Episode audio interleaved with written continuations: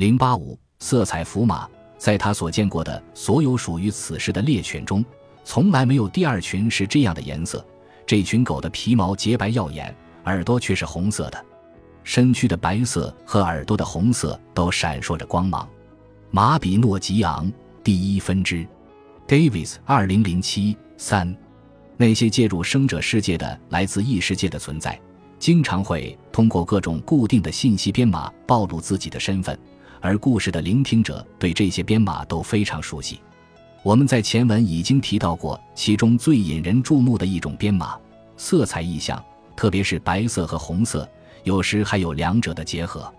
爱尔兰和威尔士都有与属于神灵的白色红耳动物，特别是狗相关的故事传统。威尔士一世界的国王阿龙有一群红耳朵的白色猎狗，在马比诺吉昂的开头，阿尔伯斯的领主普伊尔就遇到了他们。讲故事的人提及这样的生物时，会立即让其听众全身都被一种愉悦的恐怖快感所充满。他们会坐在那里，等待某种重大的，也许是灾难性的事情发生。在爱尔兰神话中。白色的野猪会从幽冥之界闯入毫无防备的凡俗世界，引诱人类猎人走向灭亡。在库尔维奇与奥尔温中，奥尔温的父亲要求库尔维奇战胜的神奇公猪就有着钢铁般闪亮的银鬃。令人生畏的战场女神莫莉甘是以一个红色女人的形象出现在库呼兰面前的，